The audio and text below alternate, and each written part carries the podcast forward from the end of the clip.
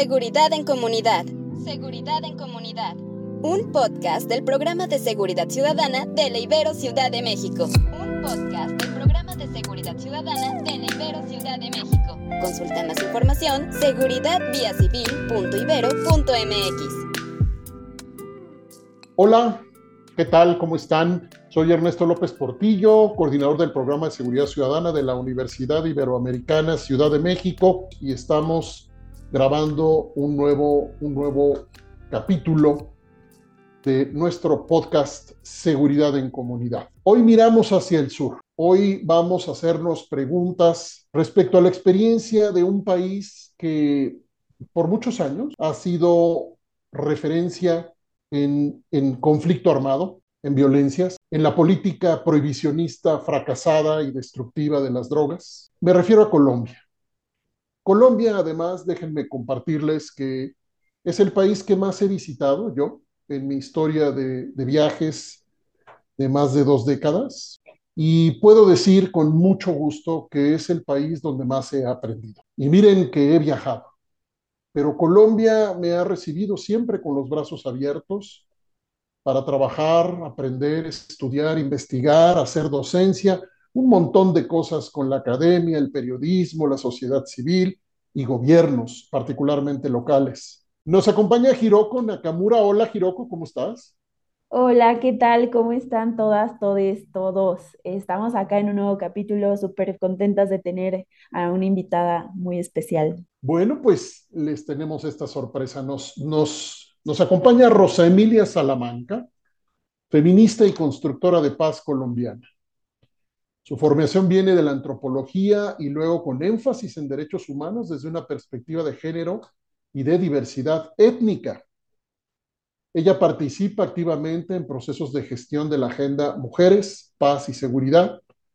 Es una de las dinamizadoras de la Red Latinoamericana de Mujeres, Paz y Seguridad, iniciativa que plantea debates serios, profundos, desde enfoques feministas a la conceptualización y práctica de la seguridad y la paz en América Latina. Es además directora de la corporación CLASE, organización feminista mixta en Colombia. Rosemilia, te damos desde acá un gran abrazo, eh, te damos la bienvenida.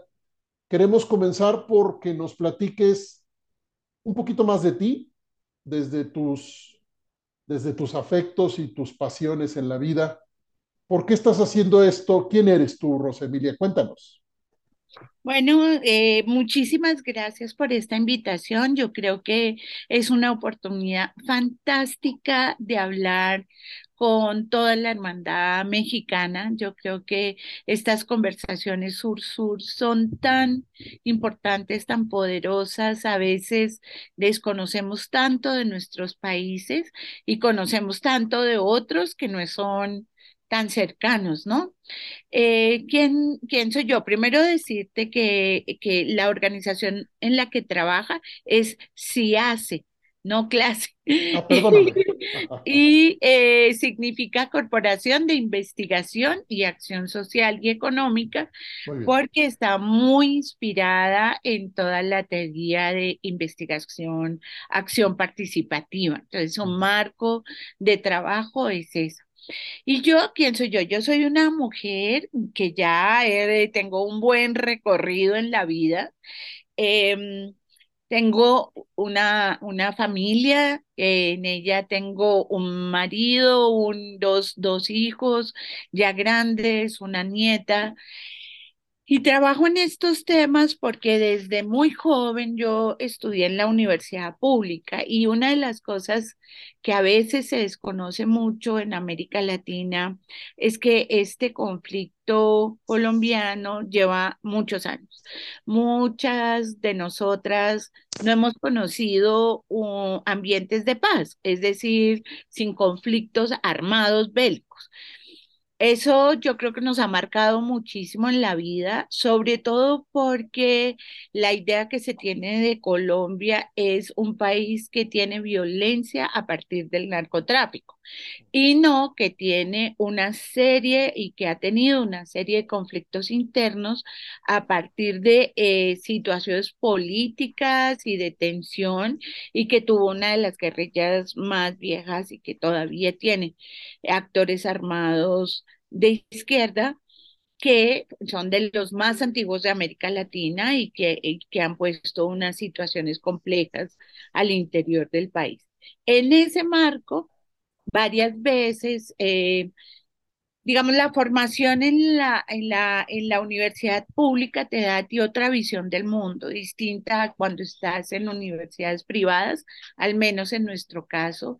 Y esta universidad pública me hizo también entender muchos de los factores políticos que pasaban en el país. Y eso me condujo luego a, a que en mis prácticas, en mis trabajos de campo, pudiera estar en pueblos indígenas desde, estamos hablando de los años 80, eh, donde todavía no se reconocía el potencial y, la, y la, el gran conocimiento que tenían los pueblos indígenas con un conocimiento muy homogéneo y muy derivado de Occidente. Y luego las situaciones políticas, la defensa de derechos humanos nos lleva llevaron a situaciones muy difíciles en mi vida eh, familiar, algunos momentos de muchas amenazas, algunos momentos de exilio de miembros de mi, de mi familia más cercana por, por una situación de poder proteger la vida. Y todo eso empezó a cuestionarme muy fuertemente alrededor de por qué y cuál era el impacto que tenían todas estas cosas en las mujeres, en la vida, en la vida cotidiana, en la vida afectiva, en la subjetividad, en el miedo, en la construcción permanente del miedo. yo trabajo en seguridad y paz por una vivencia personal, porque porque en Colombia muchas, muchos y muchos de nosotros vivimos y hemos tenido que vivir y crecer en el miedo. Y cuando tú vives y creces en el miedo, revelarte al miedo es un acto muy que necesita mucha fortaleza. Y luego trascender hacia poder preguntarse por qué la seguridad tiene que producir miedo es una cosa que todavía te hace cuestionarte más profundamente. Y luego el camino que se une con respecto a las luchas de las mujeres, las mujeres en su diversidad y luego lograr entender que el feminismo no es solamente una práctica de defensa de los derechos de las mujeres, sino que es una construcción de conocimiento, de lectura que te brinda otras maneras de ver la vida, de reivindicar lo cotidiano, de reivindicar lo subjetivo, ha sido fundamental y todo eso nos ha inspirado no solamente a mí, sino a muchas mujeres colombianas a que podamos tener un actuar político desde ahí. Y esa en muy cortico es mi historia, pero desde ahí, por eso cada vez que hay un cambio en mi país, para nosotras es un cambio también en el alma. Cada vez que hay un cambio en mi país, es un cambio también en el alma. Mm. Vaya palabras. Y gracias por, por la confianza de presentarte con esta claridad y esta sensibilidad tuya, Rosa Emilia. Voy a hacer algunos comentarios, luego paso la voz a Hiroko y regresamos contigo. El programa de seguridad ciudadana reconoció desde, desde que comenzó sus operaciones en 2018 que sería un espacio abierto, un espacio hospitalario y un espacio de escucha. Entendimos desde nuestra operación inicial que teníamos que abrevar de experiencias, saberes, historias, paradigmas diversos frente a la extraordinaria complejidad implicada en las violencias. Sabíamos que los parámetros del conocimiento de la seguridad ciudadana como disciplina en sí misma no alcanzaban, sino que más bien debían ser utilizados como una palanca de exploración a partir de esta diversidad esta diversidad de saberes incluidos, llevados, metidos en una bolsa de conversaciones, diálogos, escuchas, sentires, saberes que nos transformara, que nos transformara con esa profundidad de la que hablas, que nos transformara en lo personal, que nos transformara en lo profesional, hacia nuevas formas de entender, con tres grandes enfoques que atraviesan el trabajo de todos los programas de incidencia de esta universidad. Derechos humanos, género e interculturalidad.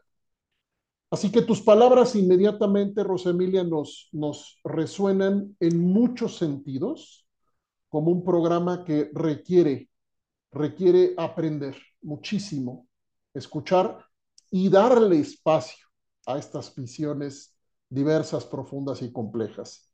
Hago dos preguntas y termino por ahora. ¿En dónde está la política de seguridad en Colombia? Estamos recibiendo noticias muy fuertes, la primera que yo recibí o la primera a la que le puse mucha atención fue cuando el presidente Petro anunció que, que saldría la Policía Nacional del Ministerio de Defensa.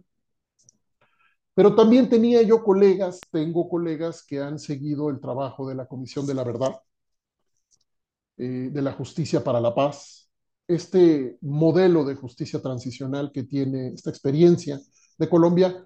Y luego me metí a leer al menos una parte importante del informe final de la Comisión de la Verdad. Y luego escuchándote, Rosemilia, pues yo tuve una ansiedad por escuchar y saber más de Colombia.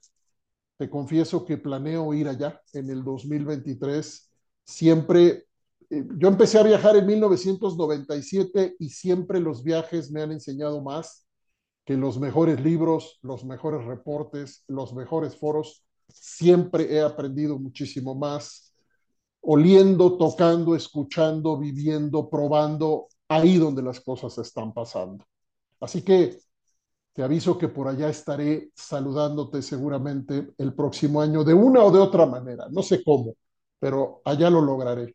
Hiroko, ¿con qué arrancas tú? Eh, yo quisiera arrancar poniendo de nuevo las palabras de Rosemilia al centro em, y también discutiendo algo que quizá acá nos preguntamos y constantemente queremos construir, que es, pues ante una oleada creciente de múltiples formas de violencia, creemos que sí hay una necesidad de problematizar desde diferentes enfoques y paradigmas.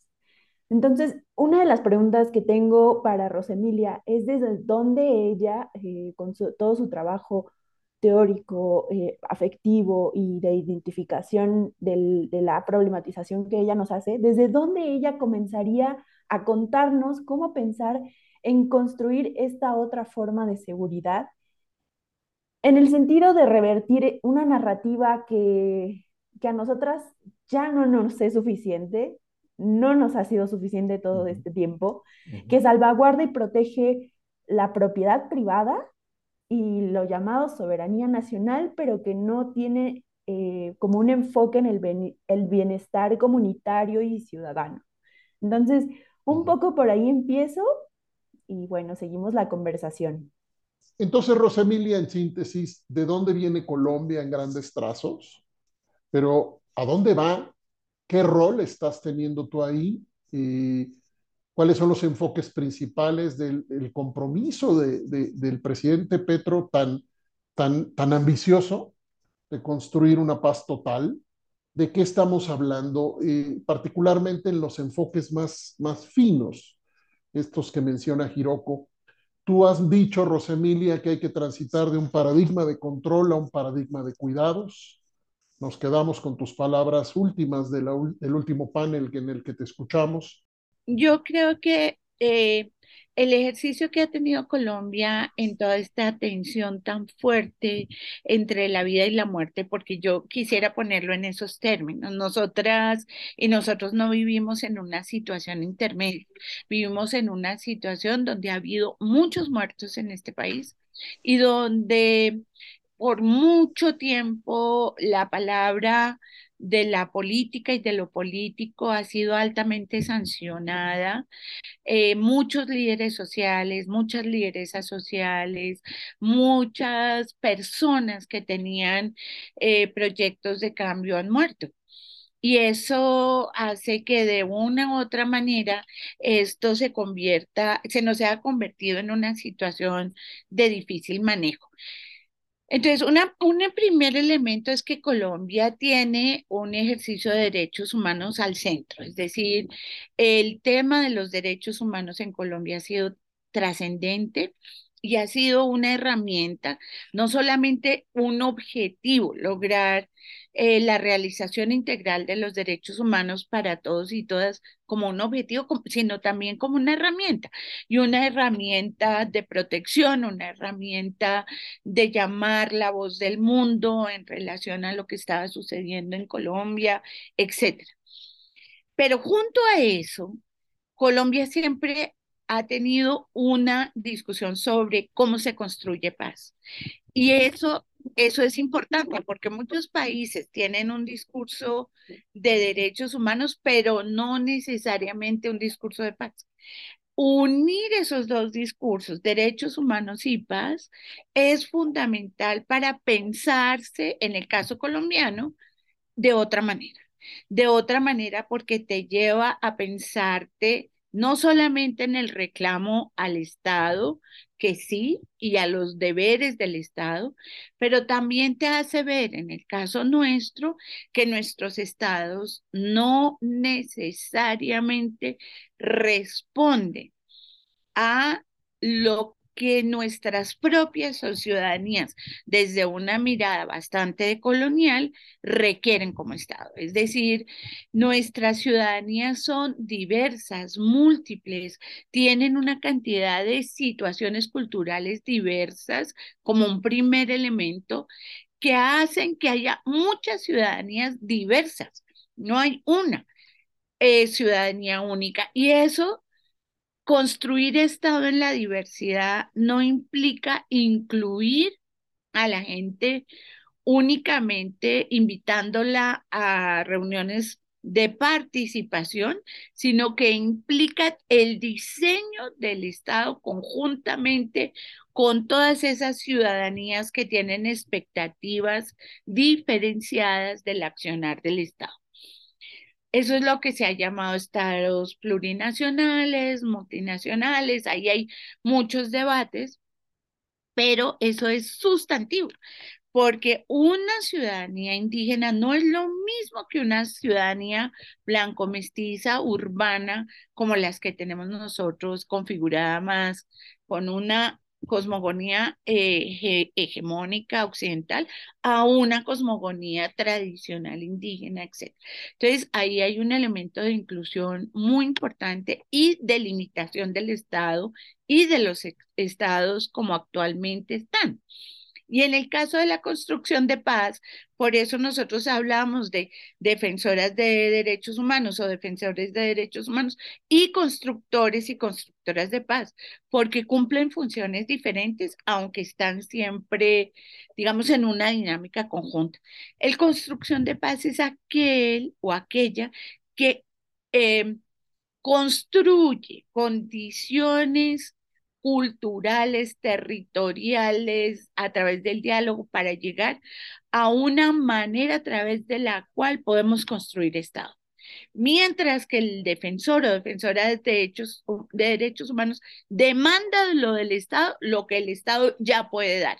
Entonces, esa, esa es una tensión permanente muy interesante, pero que está presente en todos nuestros estados. Son estados inacabados. José Emilia dice es construir Estado construir Estado. Construir, constructores de paz construyen Estado. ¿Puedes profundizar un poquito ahí? Sí, porque yo creo que eh, muestran las condiciones que el Estado actual tiene en relación a lo que significa dialogar con las ciudadanías emergentes. Yo creo que América Latina está teniendo un renacimiento en su pluriculturalismo impresionante, importante. Las comunidades afro, es, hoy en día hay una síntesis en América Latina de diversidad cultural que es muy importante, tanto étnica eh, como, como también en términos de género y en una diversidad mm, vital, lo que hoy en día llamamos las lecturas interseccionales o desde la interseccionalidad.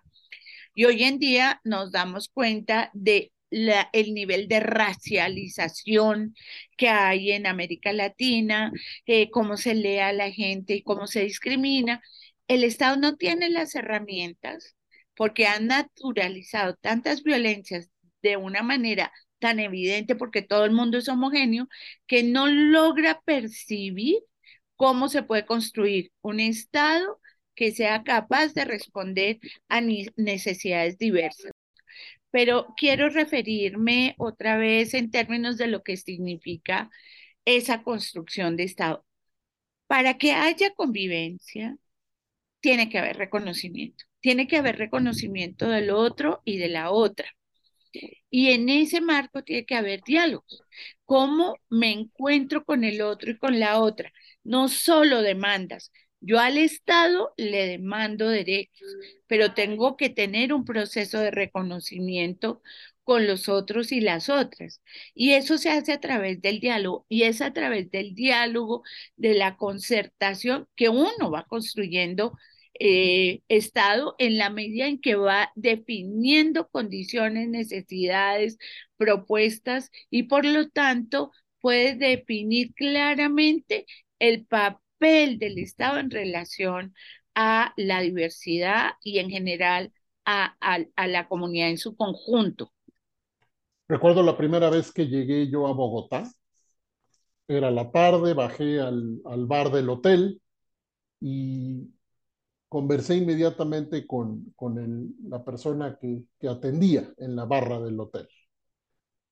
Y esta persona, eh, nunca olvidaré, que me dijo, nosotros en este momento ya aceptaríamos lo que fuera, incluso una intervención armada de Estados Unidos si fuera necesario, porque tenemos 70 años en conflicto armado. Algo así me dijo. Dijo, yo ahorita no, ya no le creo nada a nadie, así hemos vivido siempre. Esto lo traigo para hacer la siguiente pregunta, Rosa Emilia, y que motiva este podcast y que queremos que quede muy claro en la gente que nos oye. ¿Qué está pasando diferente? Tú estás platicando de análisis que recogen historias largas, procesos de transición, tal vez algunos emergentes, mucho más recientes. Así que ayúdanos a organizar un poco nuestra mente para entender los últimos años, cuando menos los últimos años que los llevan, las llevan, llevan a Colombia a este momento, José Emilio. Sí, yo creo que esa pregunta es muy importante. Los últimos años se pueden resumir en, tuvimos un acuerdo de paz. Ese acuerdo de paz se firmó eh, con entre el Estado y las FARC-EP, que era uno de los últimos, eh, de las últimas guerrillas que quedaban en Latinoamericana, en Latinoamérica y en este, en, en Colombia. Pero ese acuerdo de paz no era solamente un acuerdo de paz, ese acuerdo de paz ponía en el centro las víctimas. Y al poner en el centro las víctimas, estábamos diciendo que tanto el Estado como eh, la, eh, las FARC habían impactado de manera importante en, las, en la vida de las personas de la sociedad civil, más allá de su propia confrontación. Colombia tiene uno de los procesos de desplazamiento más altos del mundo, es decir, tenemos 8 millones de víctimas en términos de desplazamiento, muerte, aparición forzada, todo este tipo de cosas. Pero esa herramienta era la herramienta para hacer un montón de transformaciones porque en esos diálogos hubo un impacto muy importante de distintas poblaciones, entre ellas eh, las mujeres, eh, las organizaciones de mujeres que logramos un proceso muy interesante de recomendaciones en relación a las transformaciones en los cinco puntos. Traigo a colación los cinco puntos del acuerdo de paz porque uno era reforma rural integral, que en Colombia no ha habido una reforma rural, no ha habido. Y eso es uno de los temas más claves. La segunda, participación política. El tercero, eh, justicia transicional, todo lo que significaba los mecanismos de justicia, verdad, em, el, poder encontrar a las personas desaparecidas, etc. El cuarto, toda la política que tiene que ver con el uso de, eh, de plantas para uso ilícito de drogas y todo el tema del narcotráfico que lo está, que fue estaba muy vinculado con el ejercicio eh, armado en el país y luego todo el tema de dejación de armas, etc. Todo esto es muy importante porque en todos esos eh, puntos la participación de la sociedad civil tenía que ser definitiva. ¿Qué pasó con el acuerdo de paz? Después de firmarlo y realmente tener una ilusión importantísima, eh, tuvimos dos, hemos tenido dos momentos difíciles. Uno, un referéndum, donde yo creo que la discusión de los referéndums hoy es muy interesante, porque la discusión de los referéndums en, en sociedades tan polarizadas ideológicamente como muchas de las sociedades latinoamericanas, un referéndum se suscribe en el marco de los intereses ideológicos y no en los intereses democráticos. Y esto fue lo que sucedió.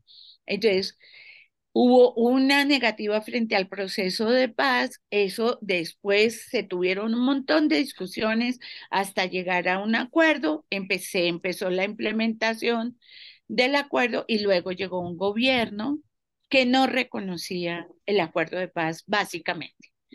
Y este, em, este gobierno que tuvimos hasta hace muy poco paró en gran medida la implementación del acuerdo. Eso para Colombia, que había tenido un momento de esperanza como el que tuvo cuando se firma el acuerdo de paz, es un golpe brutal, porque es volver a romper la esperanza, volver a creer que no se puede cambiar la realidad.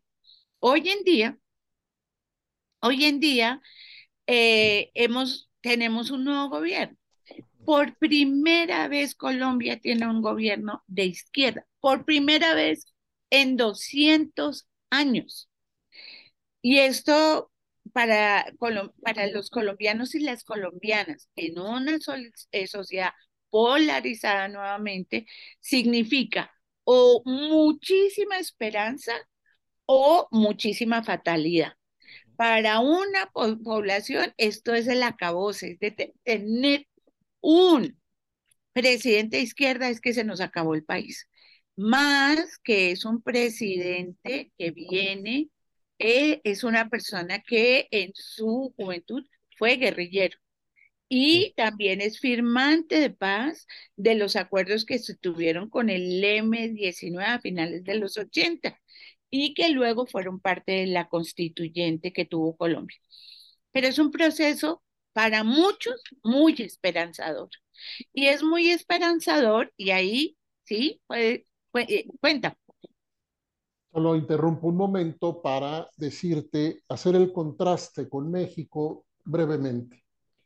Las personas que, al menos hasta donde alcanzamos a ver desde aquí, las personas que más han estudiado la militarización de la seguridad y que ahora están incorporando o estamos incorporando el concepto de militarismo, y que tiene que ver con un proceso expansivo de la influencia política de las Fuerzas Armadas, de manera muy resumida. y señalamos algo importante acá, Rosa Emilia, y es la continuidad, la consistencia de una política enfocada en el uso de la fuerza, la intervención militar y el castigo penal, esa que conocemos bien en América Latina, asociada a la mano dura, asociada al populismo punitivo, esa política ha, continuado en cambios presidenciales de partidos políticos distintos. Tal vez hay matices, sí, sí hay matices, pero en términos muy sencillos, Rosemilia, eh, la intervención militar en la seguridad es hoy mayor en este gobierno de izquierda que antes en gobiernos de otros colores. Así que hoy tenemos acá una pregunta que nos, o una evidencia que nos lastima y nos preocupa profundamente porque aquí se prometió para este régimen el regreso de los militares a los cuarteles. Sucedió lo contrario. Las expectativas de ustedes, que son, ustedes viven el momento, el primer momento del gobierno. Nosotros estamos en el quinto año de este gobierno que se dice de izquierda también, pero con una tendencia, reitero, que ha permitido continuar un enfoque hegemónico de seguridad que no ha funcionado. Así que lo pongo enfrente de ti ante las expectativas que tienen ustedes, porque yo en entrevistas acá, lo que estoy diciendo, Rosemilia, es miremos Colombia, vamos a ver cómo le va a Colombia, miremos Colombia porque, nos, porque queremos ver más a partir de lo que se ofrece y se compromete, pero sobre todo queremos ver cómo lo hacen y hasta dónde llegan con esta mirada que transversaliza enfoques diferentes para construir la paz. Sí, pues a mí me parece que es, eh, a ver, es, es un desafío. Eh, en países como México y Colombia, que tenemos una situación tan difícil con el crimen organizado, el actual gobierno de izquierda ha hecho una propuesta de paz total. Y eso es una propuesta muy desafiante. Eso hasta para los de más avanzada estamos todavía, ¿cómo hacemos con esta propuesta de la paz total? Pero es muy interesante. Ahí en el alma me surgen como dos cosas frente a lo que tú dices. Uno, no todo gobierno de izquierda es despatriarcalizado, es decir, cuando tú hablas de izquierda o de derecha, no necesariamente estás hablando de que, de que izquierda o derecha han pasado por un proceso de entender que muchas de las nociones de seguridad vienen de los sistemas patriarcales, de los sistemas de control patriarcal. Entonces, no necesariamente porque un gobierno sea de derecha o de izquierda, entiende o transforma los valores, mandatos y visiones de género que se tienen en el sistema patriarcal y el rol que le dan a la seguridad. Por eso las militarizaciones son casi siempre una salida que se tiene en, en, cualquier, porque no responde necesariamente a principios definidos ideológicamente, sino patriarcalmente. A ver si me logro explicar ahí. Segundo, la apuesta que tiene Colombia sobre la paz total, el presidente actual, es muy arriesgada, pero muy interesante, porque su planteamiento es nacional, pero global y plantea, nosotros tenemos que acabar en Colombia y tener la posibilidad de terminar en negociaciones con los actores políticos que aún quedan en, la, en, en, en el país, como, como es el Ejército de Liberación Nacional, que todavía persiste, y algunos otros grupos que quedaron como disidencias de las FARC, en donde todavía hay bastantes discusiones. Y luego plantea que hay que hacer un proceso a través del cual haya un desmantelamiento de los grupos de crimen organizado. Eso es un desafío inmenso, es un desafío inmenso, pero ha habido acercamientos, pero son dos estrategias muy distintas. Con unos es una negociación política, con el otro lo que se plantean son cómo van a ser las condiciones para su desmantelamiento y ese es como el enunciado general. Pero eso tiene y conlleva unas políticas complejísimas para poder hacer eso. Eso significa que tú tienes que mejorar en todo porque las causales para las cuales la gente termine en grupos armados como los existentes en Colombia son múltiples, entre ellas causas estructurales muy fuertes, como la falta de posibilidades frente a estudiar, a tener servicios adecuados, a tener derechos. Hay unas causas estructurales que hay que ir transformando realmente para darle eh, condiciones a la gente que eh, le permitan dejar de ser, eh, lo, de dejarse seducir por el dinero fácil. Y ahí hay una cantidad de, de políticas conexas que deben dar. Y en relación a lo que significa el control territorial, ahí la fuerza pública también juega un papel fundamental. Una cosa es que uno tenga una fuerza pública que pueda con, convivir o con eh, eh, a veces aliarse con los actores armados ilegales, en particular con el crimen organizado. Y eso es una de las cosas que definitivamente hay que desmontar, porque esto es un círculo de no terminar. Pero también, entonces, tiene que haber reformas muy profundas alrededor de la ética y el compromiso de comportamiento de la fuerza pública, pero también tiene que haber un control territorial, porque esto no es de blancos, digamos, de, de esto sí y esto no, es cómo se va haciendo un proceso. En el caso colombiano, cuando las FARC salieron de muchos territorios, el Estado no tuvo la estrategia y la capacidad de llegar a esos territorios. Entonces, Ahora, en todo este proceso, si va a salir un actor de algún territorio que tienen control territorial, porque lo tienen, tiene que entrar la institucionalidad en su conjunto, no solamente la institucionalidad militar, sino la institucionalidad en su conjunto para que el Estado tenga presencia en ese territorio. Y también perdón, nueva interrupción. Acá hay hipótesis muy serias, me parece, que no encuentran la vía para que el Estado eh, controle los territorios del lado de un acuerdo auténticamente, eh, de un compromiso político auténticamente con el Estado de Derecho. Son investigaciones que han entrado a construir evidencia empírica a los territorios, en algunos de los casos, los territorios donde están ocupados, está la, la violencia más extrema, homicida, en donde no se discute, Rosemilia, si el Estado está o no está. El Estado siempre ha estado, según estas hipótesis, solamente que está gestionando.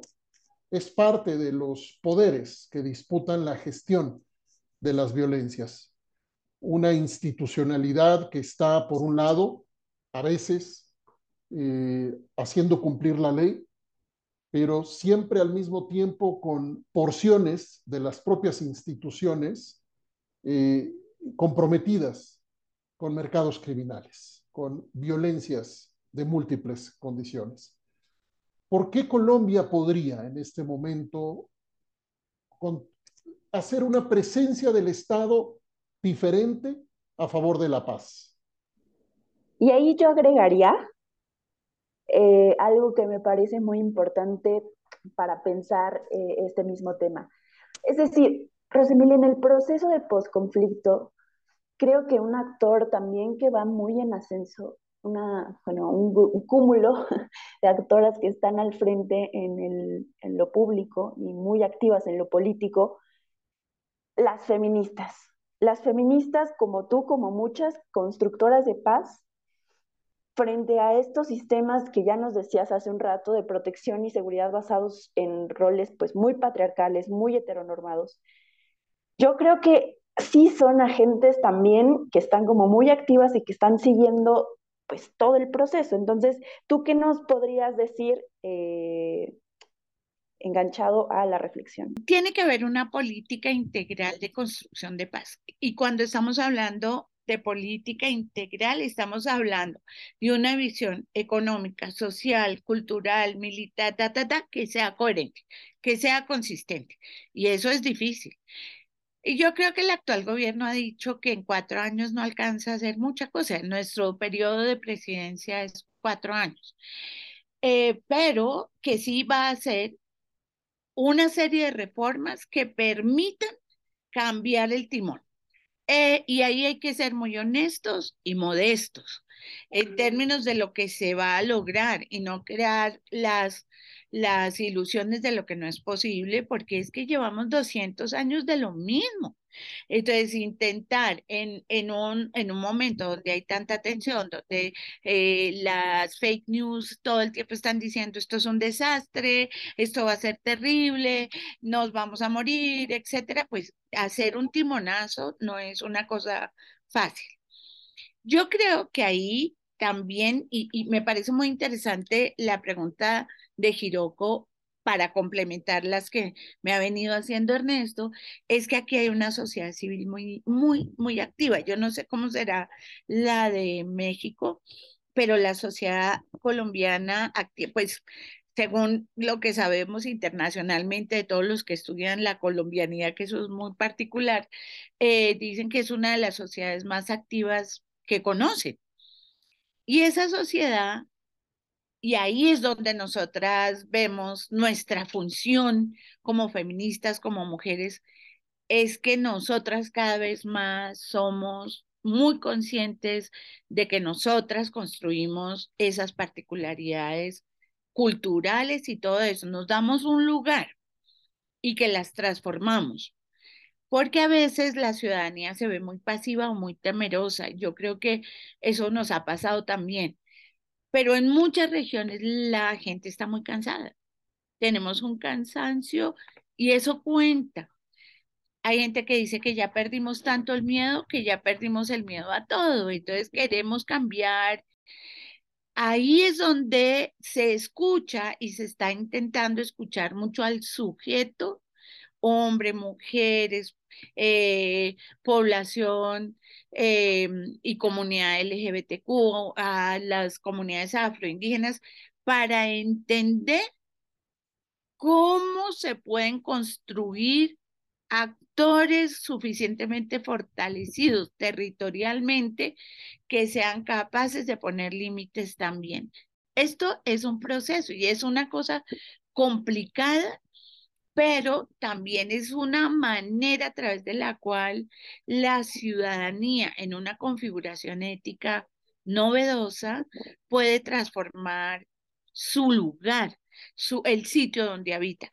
Eso es, es, es, complejo, pero también es real. Es decir, la participación territorial, el lugar situado de la gente, lo que significa la seguridad, cómo es el impacto, qué es lo que se conoce, porque nadie mejor que yo para entender localmente, yo no como Rosamilia, sino como persona a nivel local, entender qué es lo que sucede localmente en términos de la seguridad, cuáles son las estrategias. Entonces ahí se, se plantea una participación muy, muy activa en el marco de una seguridad humana. Yo creo que Colombia está transformándose a una seguridad humana y no una seguridad humana como la descrita, sino una seguridad humana en la vida real, que significa una cosa muy distinta a lo que es la seguridad humana solamente enunciada, por supuesto, lejos del temor y la miseria, pero eso significa desarrollos interesantes. Y ahí mucho la seguridad ciudadana, la seguridad feminista, la seguridad, muchos se alejan del concepto de seguridad del Estado a viajar hacia la seguridad de quienes habitan en el territorio y lo que las personas tienen que decir ahí. Solo para terminar, les cuento que la política, por ejemplo, de defensa del país es una política de defensa, pero también es una política de convivencia. Nosotras y nosotros hemos querido que la policía salga del ámbito militar. Nosotros tenemos años de tener una policía militar. Años. A nosotros nos sorprendió mucho cuando la policía en México se volvió militar recientemente. Decíamos, pero ¿cómo? Nosotros queriendo una policía civil y en México están adoptando una policía militar y es donde queda entonces la posibilidad de lo que significa la seguridad ciudadana civilista y todo se nos va convirtiendo en seguridad em, militar. Eso nos muy, muy, pues nos deja muchas preguntas, entendemos, pero, pero no puede ser, es el camino de la militarización la que nos lleve, nos lleve a nuevas configuraciones de la seguridad. Nosotros así lo creemos. Aquí en México hay dos, dos, hay una Guardia Nacional, pero en realidad hay dos. Una en la Constitución, que paradójicamente, Rosemilia, la Constitución mexicana avanzó más que nunca hacia el perfil civil, nombrándolo así en la propia Constitución para las instituciones responsables de la seguridad pública, y es exactamente en esta, en esta última etapa de la historia en el que se ha militarizado más, particularmente, no solamente, pero principalmente, eh, la política federal de seguridad, que a su vez influye, arrastra, transforma también por múltiples vías eh, en un mismo enfoque eh, de preferencia militar a instituciones y gobiernos locales. Esto es, solamente lo pongo como referencia frente a ustedes. Es, también nosotros tenemos preguntas más que respuestas, Rosemilia, respecto a nuestro propio país. Ahora, eh, para ayudar a la claridad, eh, parece muy abstracto y al mismo tiempo entendemos que es muy concreto. Esto de colocar a las personas en el centro de la reconstrucción. Aquí en México, Rosemilia, nuestros conceptos de participación suelen ser extraordinariamente limitados. Por muchos años estuvimos hablando de participación y hay gente que todavía eh, entiende la participación ciudadana como la denuncia. Entonces, la distancia entre ese, ese, esa comprensión tan, tan, en mi concepto, tan precaria del rol de la ciudadanía como un rol fundamental de denuncia, hacia otro de reconstrucción de las condiciones de convivencia, desde, particularmente desde las poblaciones históricamente marginadas, silenciadas.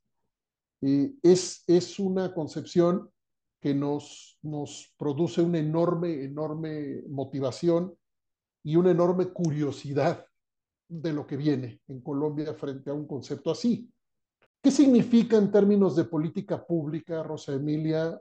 Regálanos un poquito de pinceladas de cómo se hace una política que se enfoca en la convivencia, qué enfoques están o qué miradas están puestas en el territorio para que las comunidades construyan algo diferente a lo que ha estado ahí, particularmente distinguiendo esta hegemonía militar hacia una hegemonía civil o civilista enfocada en la convivencia, Rosa Emilia. Pues mira, yo creo que por primera vez vamos a intentar, creo, el gobierno va a intentar tener una definición de condiciones de seguridad a partir de un respeto irrestricto a los derechos humanos, una mm, renovación en todos los factores de la seguridad,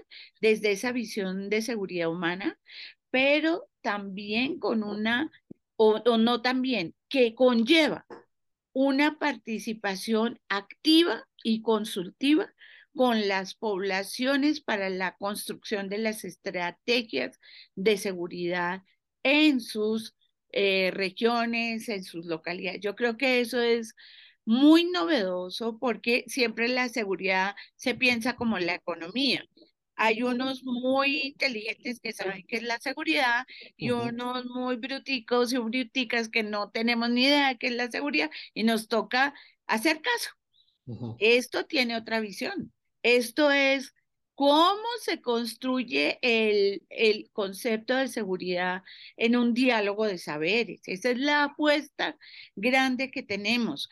Cómo deconstruimos y construimos y reconceptualizamos la idea de seguridad. Y yo creo que ahí hay un elemento clave eh, que a mí me parece que es muy importante tomarla en cuenta y es que la seguridad colombiana no la hace solo Colombia sino es una seguridad regional.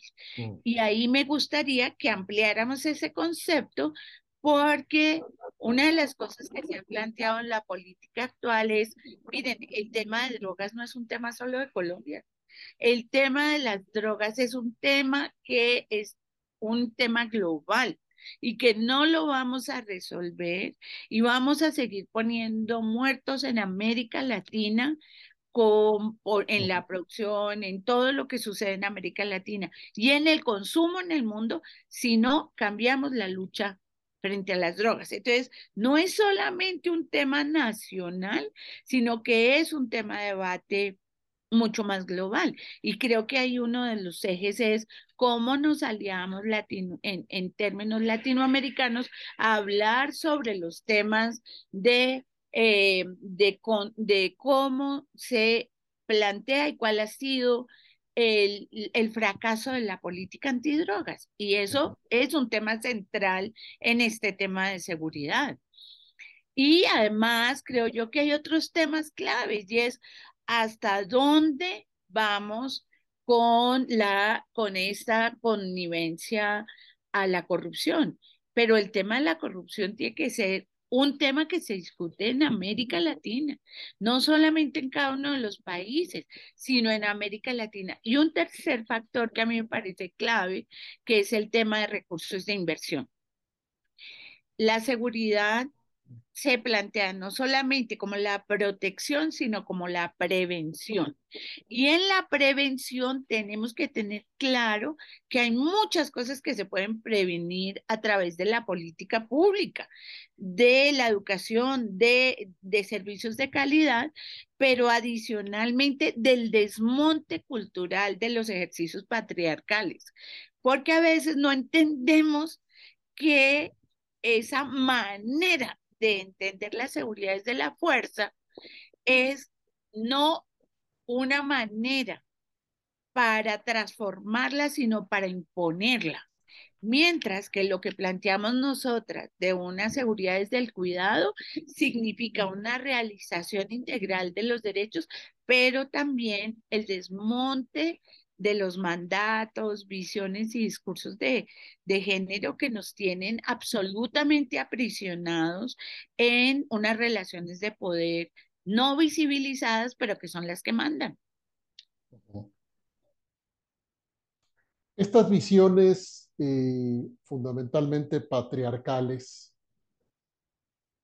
tienen una fuerza enorme yo diría que transversal a la sociedad, a los gobiernos, a las instituciones. Y cuesta muchísimo trabajo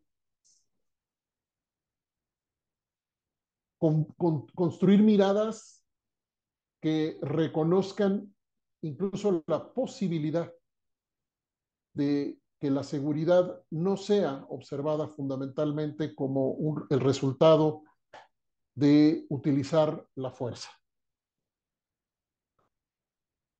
Acá tenemos, creo que bastante bien documentada, una concepción generalizada del castigo y del castigo a través de la fuerza. Son la fuerza por un lado y la privación de la libertad por el otro, como las herramientas que nos darían esa seguridad, que nos darían incluso justicia entendemos desde este programa que, se coloca a la justicia como un resultado de ese, como un posible resultado o como un resultado anhelado del despliegue armado.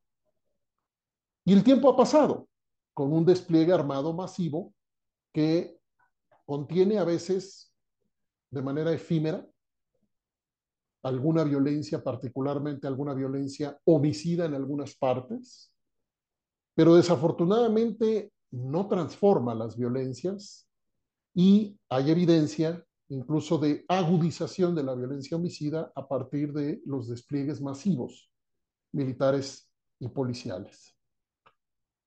Cuéntanos un poco más, Rosa Emilia, de los, vamos a llamarle patrones culturales que necesitamos desmontar en Colombia y en México. Los, los, los códigos culturales fundamentales que hacen este, que están en, el, en, la base de este enorme consenso en el que ha funcionado el gasto público, los discursos políticos, los discursos jurídicos a favor de la fuerza. ¿Qué códigos están ahí que hay que, que, hay que desmontar? Bueno, eh, yo creo que, este es un tema complejo porque es difícil de entender, pero yo a veces me pongo a pensar, creo que en otra reunión que teníamos con ustedes, yo decía cómo se construye el concepto de seguridad en el, en el ámbito patriarcal.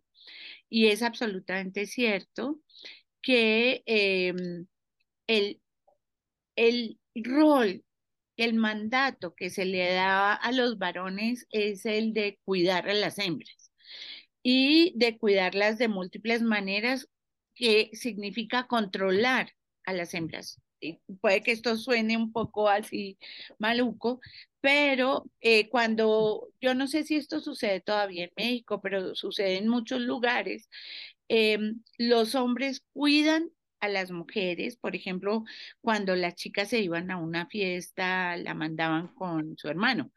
Así ese hermano fuera menor, para que la cuidara, para que la protegiera. Cuando se ofende a la mamá o se ofende a la hermana o se ofende, entonces los hombres se sienten legitimados al uso de la fuerza. A usted va a decir algo, mamá, pues yo me voy a los puños con usted porque usted no va a ofender a las mujeres de mi familia o a las mujeres de lo que sea o a mi, mi esposa o a mi propiedad, ¿no? Entonces yo creo que ahí hay una construcción muy interesante desde en, esos mandatos y en todo esto de que los hombres son quienes protegen, los que protegen en términos de, eh, de, de cómo resguardar cuando uno dice es que los soldados protegen la madre patria. Y todo, ahí hay una serie de conceptos muy interesantes sobre la construcción de la protección desde lo masculino.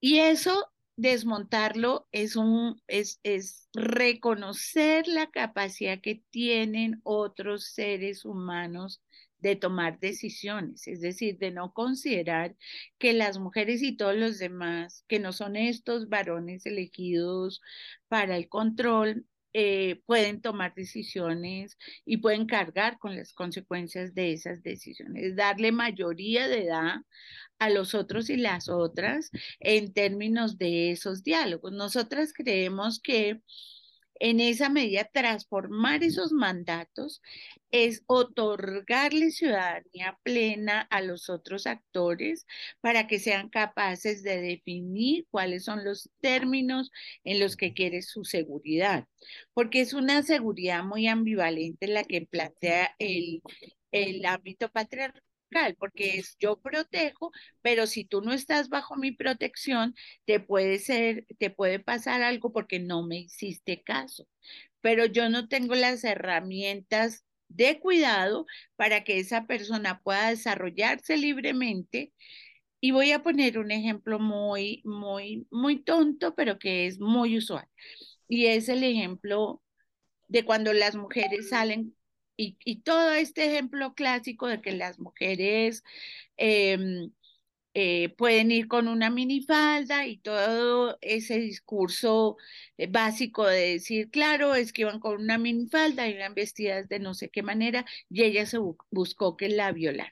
Ahí nomás en ese discurso hay una cosa tremenda y es, uno, ella buscó que se violara. ¿Por qué? Porque estaba partiendo de el criterio moral de que hay un mandato de control frente a cómo se visten las mujeres para que no les ocurra nada. Si ellas hacen caso y se visten de tal manera, entonces van a, eh, no, van a, no van a ponerse en riesgo. Pero además, otro, otro mensaje que queda es que no alcanzan a entender y a pensar que esas condiciones o lo que sea en su minoría de edad no entienden que tienen que protegerse según los parámetros que nosotros decimos porque se están poniendo en riesgo. Y en últimas, la culpa queda en la mujer porque no respondió a todos los mandatos de control. Y no a que como ser humano tiene que tener condiciones para que pueda salir como quiera es correcto. Sin que le pase nada. Entonces, digamos, esta es esta situación tan compleja de la seguridad que tiene al interior mandatos, relaciones de poder, unas concepciones, lo moral se vuelve seguridad, todo eso. Entonces ahí hay unas tensiones muy fuertes. Yo creo que la y nosotras las mujeres también las aceptamos.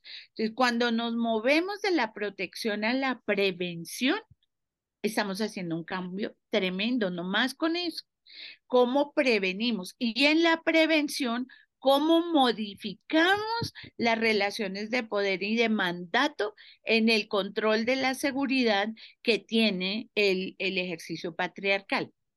Estoy seguro que este podcast este episodio particularmente va a adquirir más relevancia con el tiempo. Y nos gustaría desde ya, Rosa Emilia, acordar contigo que nos veamos al menos una vez al año a partir de este inicio del gobierno de Petro y platiquemos de qué sale bien, qué sale mal, qué se aprende, en qué se cometen los grandes errores los grandes aciertos, todo eso que sabemos que va a pasar. Entonces, primero dejo esto aquí grabado para que nos quedemos comprometidos contigo, primero. Segundo, nos hablas desde el alma porque desde el alma haces todo esto y nos lo dijiste empezando. Bueno, desde ahí, ¿qué le dices, Rosa Emilia, a las personas en México que han perdido la esperanza?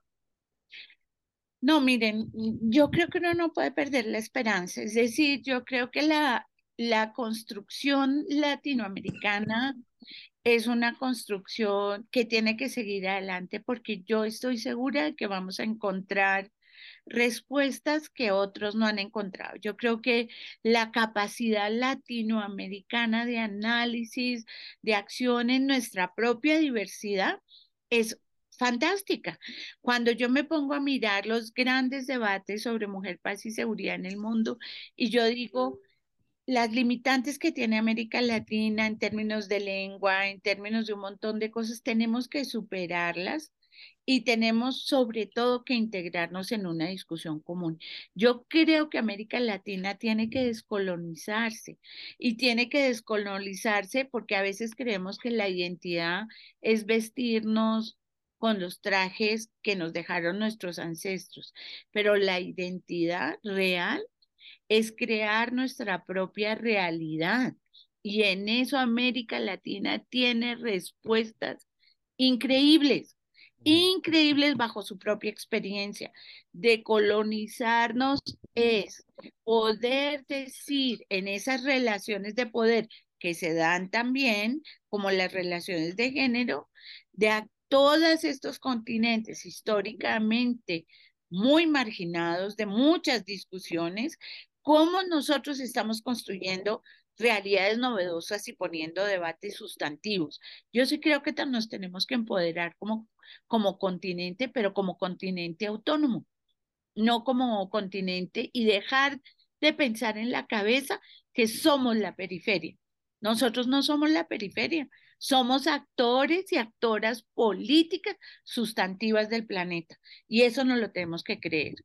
Eso, eso nos da esperanza, eso nos da nuevas, nuevas formas de mirar el mundo sin condicionamientos de lo que está bien o mal. Es que nosotras creamos nuestra realidad. Y en eso tenemos que ser muy contundentes como, como continentes y seguir insistentemente en los procesos de integración latinoamericana que tenemos tan abandonados. No solamente por razones económicas, sino sobre todo por razones de transformación y bienestar para nuestra sociedad. Hiroko, ¿con qué te quedas con palabras tan, palabras tan, tan importantes y tan profundas de Rosamili? Me quedo mucho con esta parte de construir la esperanza desde donde Rosemilia lo enuncia, para considerarnos a todas, a todos, a todes, eh, agentes de transformación, agentes con capacidad de incidencia política y social, porque creo que desde ahí podremos entonces ir y crear lo que, lo que tanto soñamos, estas grandes utopías. Entonces me quedo con eso. Y, y también ir a, del, del, discurso, de incorporar los de, las voces de las personas que vivimos múltiples opresiones a la práctica. Que, quedaremos siempre como vigilantes de nuestra propia realidad y las realidades como más próximas, porque eso creo que es lo que nos hace caminar también. Gracias, Rosemilia.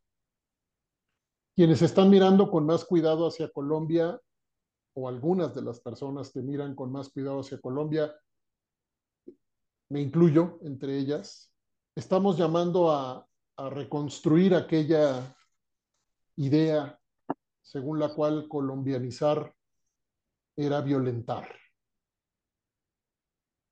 Hoy parece que colombianizar puede ser sinónimo de esperanza, de reconstrucción, de profunda, profunda escucha entre poblaciones y sectores sociales y políticos en un diálogo diferente al que han tenido. Hemos observado el proceso de justicia transicional con una enorme, enorme sorpresa, debo decirlo. Estuvimos en la presentación del informe final acá, en el evento que hubo en la Ciudad de México, y, nos, nos, nos vuela la cabeza, nos motiva extraordinariamente escuchar algunos discursos y algunas experiencias construidas ciertamente con las víctimas al centro, eh, con articulaciones muy profundas en términos de la responsabilidad ética y política de construir la paz.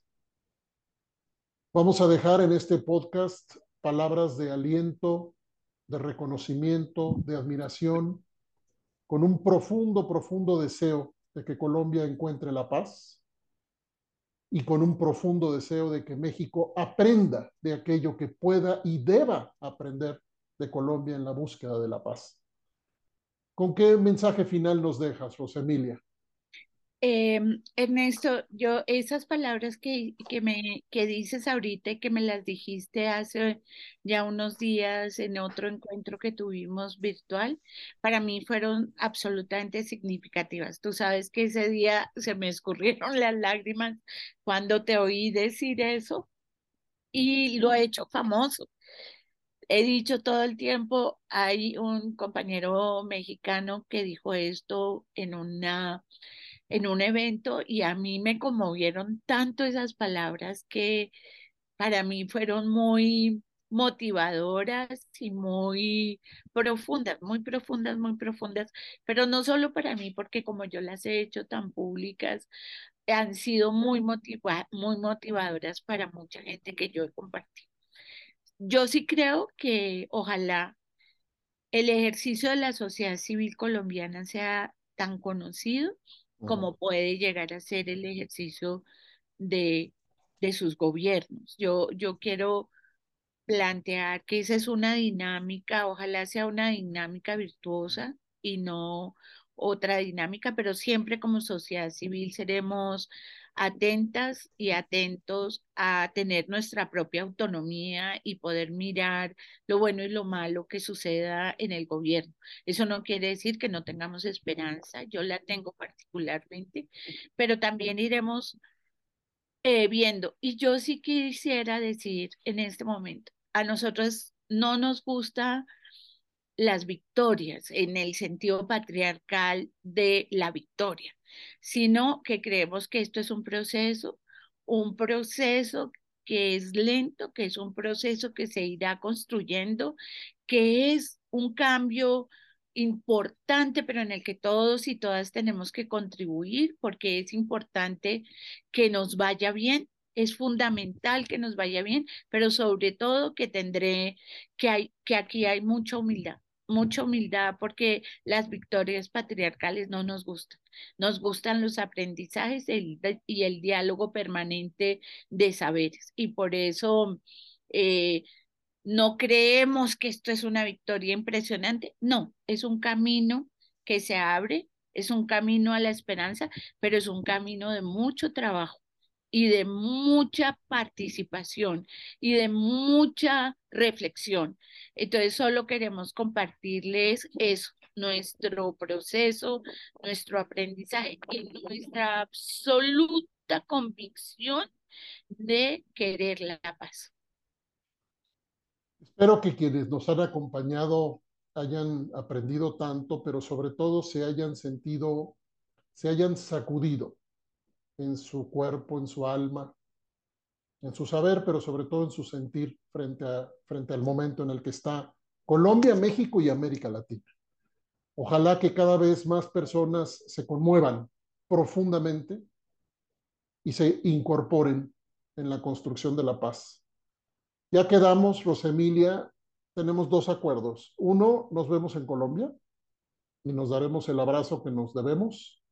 Y dos, te vamos a volver a invitar para que más o menos en un año nos digas cómo van las cosas y se lo digas a la gente que nos acompaña. Te mandamos un abrazo y un agradecimiento a nombre del programa de Seguridad Ciudadana de la Universidad Iberoamericana. Gracias a todas y a todos que nos escucharon. Hiroko, muchas gracias por acompañar y ayudarnos a entender. Gracias, Ana Guzmán, siempre por, su, por la producción de este podcast y nos vemos a la siguiente. Muchas gracias.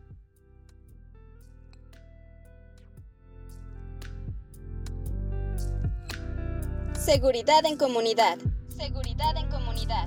Un podcast del Programa de Seguridad Ciudadana de la Ibero Ciudad de México. Un podcast del Programa de Seguridad Ciudadana de la Ibero Ciudad de México. Consulta más información seguridadviacivil.ibero.mx.